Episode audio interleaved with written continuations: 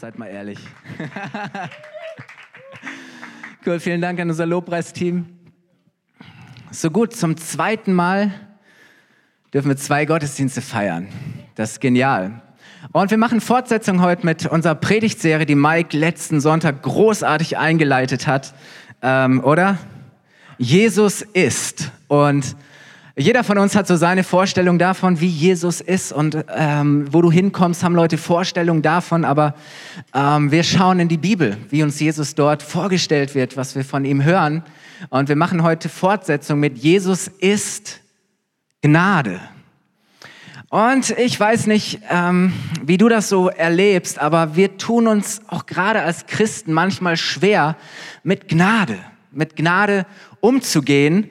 Ähm, ich habe jetzt erst vor kurzem gesehen, dass es ein ganz neues Buch gibt, das die Frage stellt, Gnade ohne Ende, die Gefahren der neuen Gnadenbewegung und äh, manche sagen, nein, bloß nicht zu viel Gnade, wo kommen wir denn dahin, äh, wenn alles geht und alles nur noch Gnade ist? Und andere sagen, ja, wir brauchen mehr Gnade.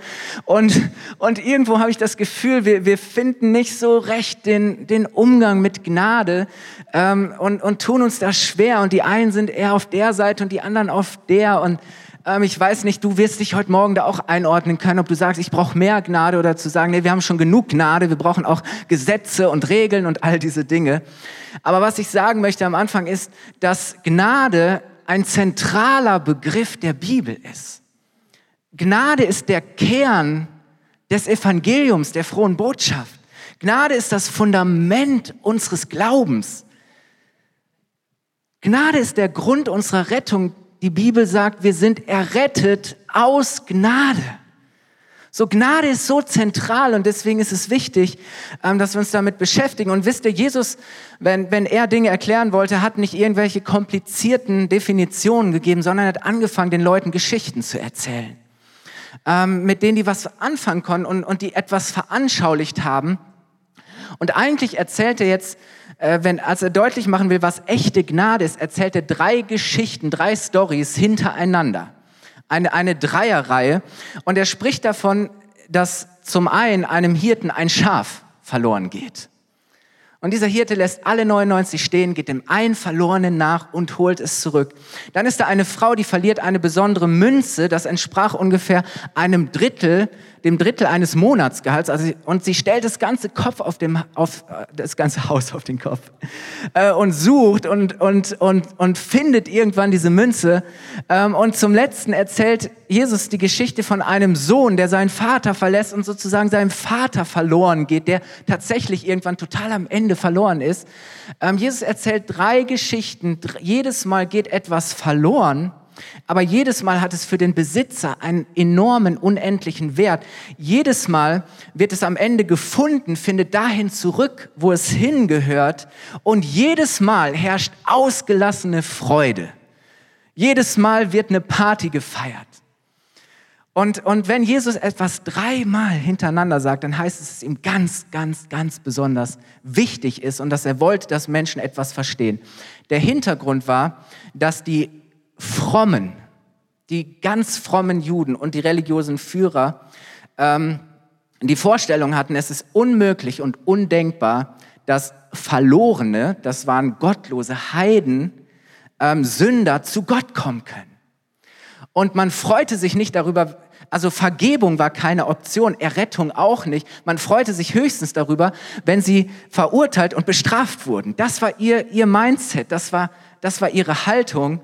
Ähm, aber vor diesem Hintergrund erzählt Jesus jetzt diese Geschichte. Und ich möchte noch mal kurz, viele von uns kennen diese, die, diese Geschichte vom verlorenen Sohn, aber einfach noch mal für uns ganz kurz. Da ist dieser Vater, der zwei Söhne hat. Und irgendwann kommt der Jüngere und, und fordert von dem Vater sein Erbe ein. Und er sagt, hey, ich will nicht warten, bis du tot bist. Ähm, das dauert mir zu lange, gib mir jetzt meinen Anteil. Ich meine, das war eine Frechheit. Das war eine Beleidigung für den Vater. Aber der Vater ähm, gibt diesem Wunsch nach, er teilt den Besitz auf und der Sohn haut ab, er wandert aus und er, er, er haut sein ganzes Geld für Partys und Frauen und alles, was dazugehört, haut er es raus. Und am Ende ist er ohne Geld. Es bricht eine Hungersnot aus. Er ist hungrig und, und er, er drängt sich einem Bauern so sehr auf, dass er sagt, okay, du kannst auf meine Schweine aufpassen. Und da sitzt er und er wünscht sich das Schweinefutter zu bekommen weil er so hungrig ist, aber nicht mal das wird ihm gegeben. Und als er da sitzt, denkt er zurück an seinen Vater, an zu Hause und sagt, da hatten selbst die einfachsten Diener immer mehr als genug. Und er trifft eine Entscheidung. Er sagt, ich werde zurück nach Hause gehen. Es fällt ihm so schwer und überlegt sich, was kann ich meinem Vater sagen? Wie kann ich mich entschuldigen? Und er macht sich auf den Weg und er ist noch weit entfernt als der Vater ihn schon kommen sieht und sobald er checkt, es ist sein Sohn, rennt er, was das Zeug hält. Und die Bibel sagt, er rannte mit Liebe und Barmherzigkeit. Er fällt seinem Sohn um den Hals, umarmt ihn, übersät ihn mit Küssen. Und der Sohn fängt an und sagt, Vater, ich habe gesündigt gegen dich. Ich habe gegen den Himmel, gegen Gott gesündigt. Vergib mir. Aber das interessiert den Vater gar nicht. Er ruft seine Diener herbei und sagt, kommt, ähm, holt das prächtigste, das kostbarste Gewand, kleidet ihn edel, holt einen Ring, das war ein Zeichen von Autorität und Zugehörigkeit, zieht ihm wieder Schuhe, Sandalen an und schlachtet das Kalb, das wir gemästet haben. Lass uns eine Party feiern. Warum? Mein Sohn war verloren, aber jetzt ist er gefunden. Er war tot, aber jetzt ist er ins Leben zurückgekehrt. Wow. Und dieser Vater stellt den Sohn vollkommen wieder her. Und das war diese Geschichte, die noch nicht zu Ende ist, weil irgendwann kommt der ältere Bruder nach Hause und er hört schon von weitem, hey, da steigt eine Party und denkt, was ist los? Dann kommen Diener und sagen, hey, dein, dein Bruder ist zurückgekommen und wir feiern, komm. Und er sagt, nee, nee, das kann nicht sein. Nach dem, was der getan hat, wie kann man den noch feiern? Und, und, und der Vater sagt, hey, der Vater bekommt die Nacht, der Sohn will nicht. Und er kommt raus und sagt, hey, komm, feier doch mit, freu dich doch mit uns. Er ist zurückgekommen. Aber, aber für diesen Bruder ist es ein absoluter Skandal. Er sagt, das ist unfair, das ist ungerecht. Für mich wurde nie eine Party gefeiert. Und er kann sich nicht ein bisschen darüber freuen. Und wisst ihr, so wie dieser ältere Bruder dachten auch die Zuhörer. Sie sagten, es ist ein Skandal. Wie kann man diesen, diesen Sohn, der so viel Schlechtes gemacht hat, wie kann man äh, den so behandeln? Aber Jesus will ihnen sagen, wisst ihr, Gott liebt das Verlorene. Er ist der Suchende, er ist der Handelnde, der, der die Initiative ergreift, der, der alles in seiner Macht Stehende tut, um das Verlorengegangene wieder zu sich zurückzuholen und der außergewöhnliche, unerklärbare Gnade zeigt. Ganz ehrlich, der verlorene Sohn hat es nicht verdient, so behandelt zu werden. Und wenn wir das anschauen, sagen wir, hey, er war zu Recht so mies dran. Er hat so viel Schlechtes getan. Er hat so viel falsche Entscheidungen getroffen. Er hat das, wofür sein Vater sein Leben lang gearbeitet hat, hat er einfach, einfach verschwendet, hat er, hat er mit Partys und Frauen irgendwie äh, verschleudert er war kein guter Sohn, niemals. Er hat seinen Vater beleidigt, er hat seinen Vater entehrt, er hat seinem Vater so viel Schmerz bereitet. Ja, er zeigt Reue und es tut ihm leid, aber sonst hat er nichts geleistet, was die Reaktion des Vaters auch nur annähernd gerechtfertigt hätte. Das Gegenteil, Bestrafung zu sagen, ja, wenn du Glück hast, dann wirst du irgendwann wieder auf der Stufe der niedrigsten Diener stehen. Aber in keinster Weise das, was, was diesem Sohn widerfährt und wie der Vater mit ihm umgeht. Aber das ist Gnade. Und Paulus sagt in Epheser 2, Vers 8 bis 9, eure Rettung, das heißt, auch wir waren mal verloren, auch wir waren mal weit weg von Gott. Eure Rettung ist wirklich reine Gnade und ihr empfangt sie allein durch den Glauben. Ihr selbst habt nichts dazu getan. Sie ist Gottes Geschenk. Ihr habt sie nicht durch irgendein Tun verdient. Deine Rettung hast du nicht verdient. Aber wisst ihr, was das Geniale ist? Für den Vater ging es nie darum, was verdient, was gerecht, was fair ist, was vielleicht von anderen erwartet wurde. Es ging ihm um seinen Sohn. Es war persönlich. Wichtiger als was der Junge tut, war für ihn, was der Junge ist, nämlich sein Sohn. Und deshalb, aus diesem Grund, weil er diese Liebe zu seinem Sohn hat, verstößt er gegen jeden Anstand. Männer in seinem Alter und seines Standes rannten nicht, das tat man nicht. Er setzt sich über alle gesellschaftlichen Konventionen hinweg. Und er zeigt verrückte, außergewöhnliche, verschwenderische, unverschämte Liebe. Unverschämt, wirklich. Eine Liebe, die sich für nichts zu schade ist, die alles gibt und alles überwindet, die einen Weg findet. Und ich möchte heute Morgen sagen, Gott sieht, was du tust. Aber das ändert nichts daran, was du für ihn bist und was du immer für ihn sein wirst. Du bist sein geliebter Sohn und du bist seine geliebte Tochter. Egal was du tust, das wirst du immer für ihn sein.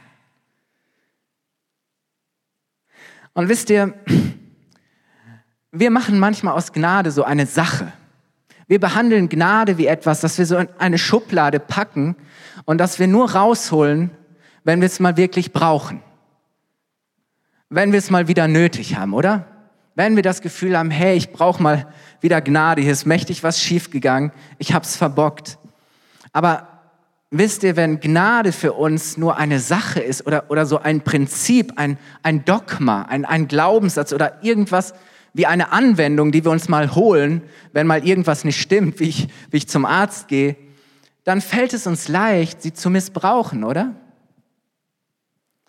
Dann sind wir vielleicht sogar versucht, vorsätzlich zu sündigen, weil Gnade dann so ein Freifahrtschein dafür ist, dass wir das Falsche ruhig tun können. Und das klingt dann vielleicht so, keiner von uns wird das sagen, aber dann sagen wir vielleicht, denken wir Dinge, hey, Gottes Gnade ist so viel größer als meine Sünde. Oder wir sagen, hey, ich lebe aus Gnade. Ich stehe nicht mehr unter dem Gesetz und das Gesetz gilt nicht mehr für mich. Oder wir sagen, ich bin jemand, der, der wirklich aus Gnade leben darf. Ich darf viel Gnade empfangen. Aber wisst ihr, wenn wir so denken und wenn wir so handeln, dann wissen wir noch nicht, was Gnade ist und wie wir mit diesem Geschenk der Gnade richtig umgehen. Weil äh, wir können zwei Dinge tun. Entweder wir machen Gnade wieder teuer und sagen, du musst sie dir verdienen, du kriegst Gottes Gnade nicht einfach so. Oder wir machen Gnade billig, indem wir sie tun, als wäre sie nichts wert.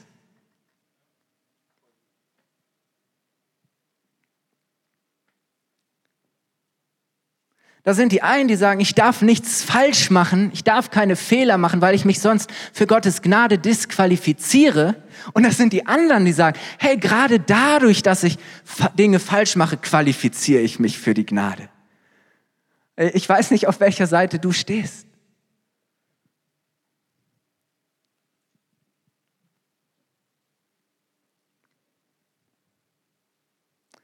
Wisst ihr, mit Gnade werden wir erst dann richtig umgehen, wenn sie für uns wird, was sie wirklich ist. Eine Person. Und diese Person trägt den Namen Jesus. Weißt du, Gnade ist nicht, Gnade ist umsonst, aber sie ist nicht billig, sondern unendlich kostbar, weil Jesus mit seinem Leben dafür bezahlt hat, weil Gnade teuer erkauft ist von Jesus und er sie dir jetzt umsonst gibt. Aber deswegen ist Gnade niemals billig. Gnade ist persönlich. Und wisst ihr, als, als der Evangelist Johannes über Jesus schreibt und warum er gekommen ist, da sagt er Folgendes in Johannes 1, Vers 16 bis 17. Er sagt, wir alle haben aus der Fülle seines Reichtums Gnade und immer neu Gnade empfangen. Denn durch Mose wurde uns das Gesetz gegeben, aber durch Jesus Christus sind die Gnade und die Wahrheit zu uns gekommen. Wow. Aber wisst ihr was? Hier heißt es nicht einfach nur Gnade, sondern Gnade und Wahrheit. Weil Gnade verschließt nicht die Augen vor der Wahrheit. Gnade heißt nicht einfach, dass ich über Dinge hinwegsehe und so tue, als wäre alles in Ordnung. Gnade und Wahrheit sind keine Feinde oder keine Gegensätze, sondern Gnade und Wahrheit stehen auf derselben Seite. Und in Jesus begegnet uns beides. Ja, Jesus hat die Wahrheit gebracht, er hat die Wahrheit offenbart, er hat, er hat uns auch die Wahrheit über uns selbst gezeigt, wer wir sind und dass wir verloren sind. Aber gleichzeitig hat er uns Gnade gebracht, Gnade und Wahrheit. Weißt du, Gnade ohne Wahrheit funktioniert nicht. Gnade ohne Wahrheit funktioniert nicht. Wenn alles nur Gnade ist und die Wahrheit nicht mehr interessiert, aber genauso wenig funktioniert Wahrheit ohne Gnade. Wäre es nicht brutal, wenn wir nur die Wahrheit wüssten, aber feststellen, dass wir keine Gnade finden können? Wahrheit ohne Gnade ist so brutal. Wahrheit ohne Gnade macht, macht uns zu Menschen, die keine Hoffnung haben. Und deswegen gehört es zusammen und in Jesus begegnet uns beides, Gnade und Wahrheit. Jesus verkörperte Gnade. Menschen, Menschen, die ihm begegneten, erlebten Gnade und sie wussten danach, wie Gnade aussieht und wie Gnade handelt. Warum? Weil Jesus es ihnen vorgelebt und gezeigt hat. Nachdem sie Jesus begegnet sind, wussten sie, wer Gnade ist. Sie wussten nicht nur, was Gnade ist, sondern sie wussten, wer Gnade ist. Jesus ist Gnade. Gnade ist eine Person. Und wisst ihr, es ist relativ einfach, ein Prinzip oder eine Idee zu missbrauchen. Es ist relativ einfach, ein System von Regeln zu manipulieren oder auszunutzen. Es ist auch relativ leicht, eine Lehre zu relativieren und wegzudiskutieren. Aber es ist deutlich schwerer, eine Person zu missbrauchen, eine Beziehung zu verletzen. Wisst ihr, ich bin seit elf Jahren mit meiner wunderbaren Frau verheiratet und sie liebt mich, äh, dass ich manchmal denke, woher, wo, wie bringt sie jeden Tag diese Liebe aus? Und, und sie ermutigt mich, sie ist für mich da, sie kümmert sich um mich, sie hält mich aus. Auch das gehört dazu. Und wir genießen jeden Tag, den wir miteinander verbringen dürfen. Und wir freuen uns schon jetzt darauf, ein Leben miteinander zu haben und zu verbringen. Aber ich bin noch nie auf die Idee gekommen, hey, Christine liebt mich so sehr, sie ist so loyal und so treu. Ich kann sie betrügen und mir sicher sein, sie wird mich zurücknehmen. Sie liebt mich immer noch. Ganz ehrlich, das wäre doch verrückt, oder? Keiner denkt so.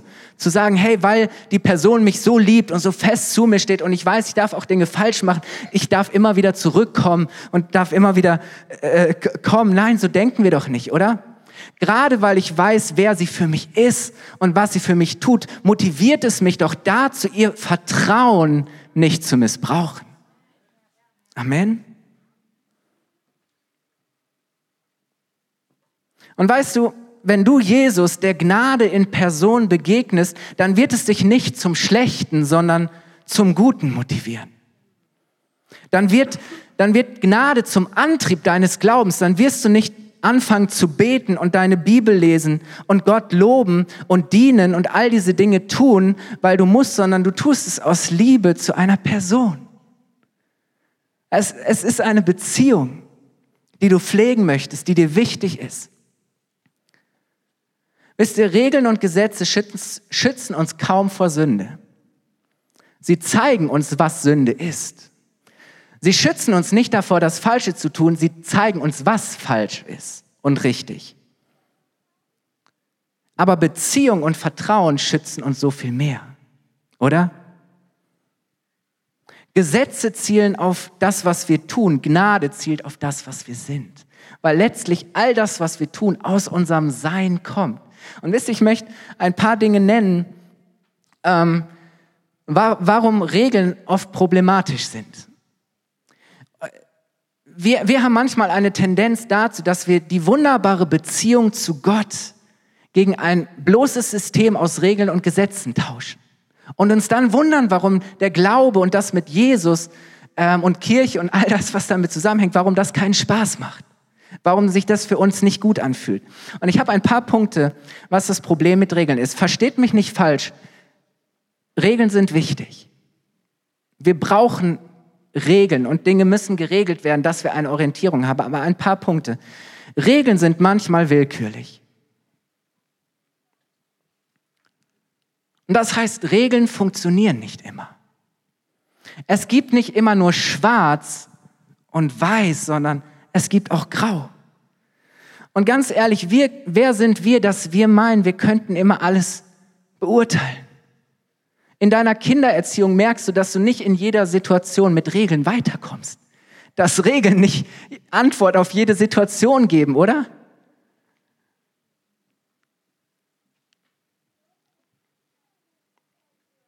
Regeln können nicht für alle Situationen und Umstände beantworten, was richtig ist. Und eine Frage, führt uns eine stumpfe Liste von Do's and Don'ts zu einem fröhlichen und freien Glauben, zu einem fröhlichen, heiligen Leben? Ich habe immer das Gefühl, dass Menschen, deren Glaube nur auf Regeln und Gesetzen beruft, nicht die fröhlicheren und die heiligeren sind. Das ist das Problem. Regeln sind manchmal willkürlich. Das zweite, Regeln sind in sich selber kraftlos. Regeln sagen uns nur, was wir tun oder lassen sollen, aber sie helfen uns nicht dabei, es auch zu schaffen.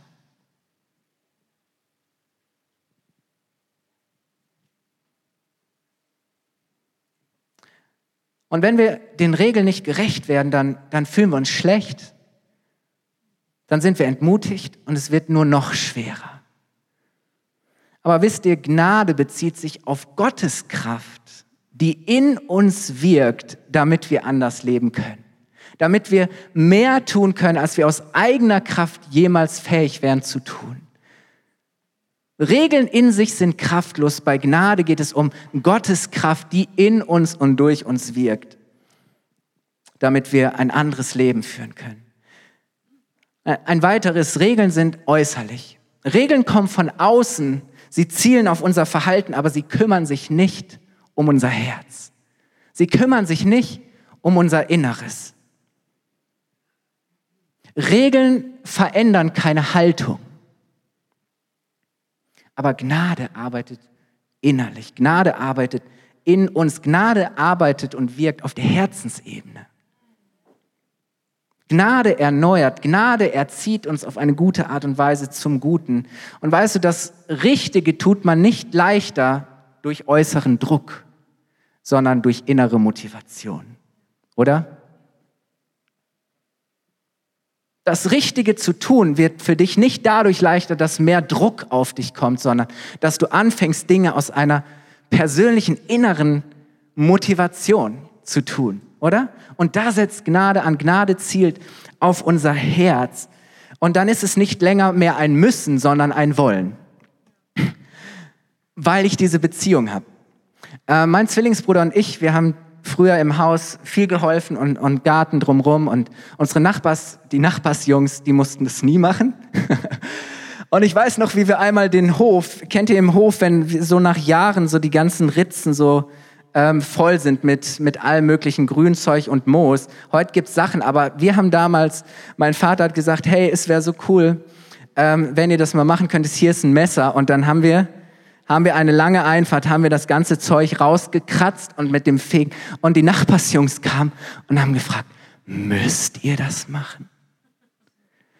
Und, und ich wusste erst gar nicht, was ich antworte. Ich sage, äh, ja, aber auch nein, weil ja, ähm, wir sollen das machen, aber wir wollen das auch machen. Oder weil wir unsere Eltern lieben, weil, weil wir mithelfen wollen, weil es uns nicht schwerfällt. Wir wissen, für wen wir das tun. Oder ja, wir, sollen das machen, aber wir wollen das auch machen. Das ist ein Unterschied. Wenn Gnade reinkommt, dann ist es nicht länger ein Müssen, sondern ein Wollen. Das andere ist, Regeln zielen auf uns. Bei Regeln geht es immer mehr um uns. Bei Gnade geht es mehr um Jesus. Und ich glaube, es ist so wichtig, dass wir uns weniger mit uns selbst und mehr mit Jesus beschäftigen. Weil je mehr wir uns mit Jesus beschäftigen, desto mehr werden wir verändert. Nicht dadurch, dass wir uns ständig mit uns selbst beschäftigen und darauf schauen, was wir alles nicht sind und nicht haben und nicht können. Wisst ihr, wir, wir, wir pendeln meistens immer zwischen Selbstgerechtigkeit, dass wir meinen, so gut bin ich, so schlecht bin ich eigentlich, eigentlich bin ich recht gut, Selbstgerechtigkeit oder Selbstverdammung. Aber beim Glauben geht es um Beziehung. Und da ist der Fokus auf Jesus. Und Jesus finden wir in der Mitte. Er hilft uns zu lernen und zu wachsen. Und ein weiteres ist, Regeln erzeugen Druck. Regeln folgen oft im Prinzip Belohnung oder Bestrafung. Aber Beziehung zu Gott funktioniert anders. Beziehung zu Gott bedeutet nicht Druck, Zwang, Drohung, sondern Freude, Freiheit, Hoffnung, Veränderung. Gnade motiviert uns richtig zu leben, weil sie uns näher zu Jesus zieht. Und wisst ihr, je besser wir ihn kennen, desto mehr wollen wir auch werden wie er. Ja. Und das ist natürlich, das ist effektiv. Und ein letztes, Regeln betonen oft das Negative.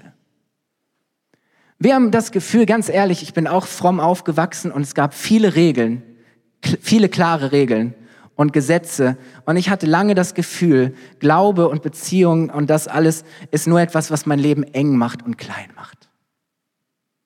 Aber es ist genau das Gegenteil. Gnade möchte dein Leben weit machen. Regeln schauen immer nur auf, betonen immer nur das Negative. Das, was du nicht kannst, was du nicht hast, das, was du nicht darfst. Aber Gnade führt dich hinein in eine Freiheit und, und du siehst, was für ein Reichtum Jesus für dich hat. Und das, was du, was du verlierst oder was du aufgibst, nichts ist im Vergleich zu dem, was Jesus dir schenkt. Das ist die Perspektive von Gnade. Und ich glaube, je mehr wir Gottes Güte und Gnade genießen, desto weniger wird uns die Sünde schmecken. Je mehr wir Gottes Gnade und Güte genießen, desto weniger wird uns die Sünde schmecken. Weil wenn du das Gute geschmeckt hast, dann bist du anspruchsvoll geworden. Ja, dann bist du wählerisch. Und wisst ihr, das Ding ist, Regeln sind Distanz, aber Gnade ist Nähe. Gnade ist Beziehung. Und ich möchte dich heute Morgen ermutigen, nimm, was du nicht verdienst. Nimm, was du nicht verdienst. Wir, wir sind oft so geprägt, dass wir nur nehmen und meinen nur zu bekommen, was wir auch verdienen. Aber die Bibel macht deutlich, hey, das ist eine falsche Art von Demut, dass du sagst, ich habe es nicht verdient ich bin so schlecht, ich tue so wenig. Oder dass wir so eine falsche Zurückhaltung haben und meinen, nein, wer bin ich denn, dass ich meine, mir das einfach zu nehmen? Das einfach irgendwie in Anspruch zu nehmen. Aber weißt du, Gnade muss nicht verdient werden, weil sie ist ohne Erwartung von Gegenleistung. Und ich möchte dir sagen, du bekommst immer mehr. Gnade hast du bekommst immer so viel mehr, als du verdient hast. Und das ist doch das Gute. Und weißt du, du brauchst auch keine Angst haben, Gott auszunutzen oder ihn zu frustrieren oder zu beleidigen, wenn du, wenn du immer und immer wieder kommst und seine Gnade in Anspruch nimmst. Du kannst seine Gnade niemals ausschöpfen. Dafür ist Gnade da. Gnade ist für dich da. Gnade gibt immer mehr, als du verdient hast. Aber so oft tun wir uns schwer, seine Gnade in Anspruch zu nehmen, weil wir sagen, hey, schon wieder, schon wieder. Irgendwann muss ich doch auch, muss ich es doch auch mal ohne seine Gnade schaffen. Aber weißt du, Jesus hat das Sündenproblem gelöst. Es ist vollbracht, es ist bezahlt. Du musst und du kannst gar nichts mehr verdienen. Ist so. Es ist alles schon bezahlt. Und weißt du, das Maß der Gnade Gottes können wir nicht ausschöpfen. Seine Gnade ist stärker als unsere Sünde. Und ich möchte schließen und das Lobpreisteam nach vorne bitten mit Römer 5, Vers 20 bis 22. Da heißt es, das Gesetz aber wurde gegeben, damit alle Menschen erkennen konnten, wie sündig sie waren. Das ist der Platz und die Funktion des Gesetzes, dass wir erkennen, wie sündig wir sind. Das ist Wahrheit. Doch als das Ausmaß der Sünde unter den Menschen immer größer wurde, ist Gottes wunderbare Gnade noch grenzenloser geworden. So wie die Sünde also über alle Menschen herrschte und ihnen den Tod brachte, so herrscht jetzt Gottes wunderbare Gnade. Durch sie werden wir vor Gott gerecht gesprochen und gewinnen durch Jesus Christus, unseren Herrn, das ewige Leben. Ja, das Gesetz hat eine Funktion. Es zeigt uns, wo wir stehen, aber es bringt uns nicht zu Gott. Gnade schon. Gnade bringt uns zu Gott. Und ich möchte dich einladen, aufzustehen. Wir wollen diese wunderbare Gnade, die Jesus für uns hat, gleich, gleich feiern und wollen bekennen, was diese Gnade für uns ist.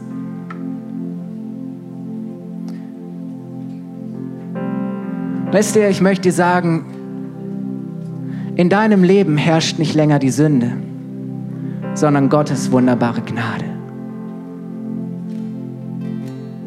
Und wenn wir andere und neue Menschen werden wollen, wenn wir weniger sündigen wollen, dann brauchen wir nicht mehr Regeln, sondern mehr Jesus.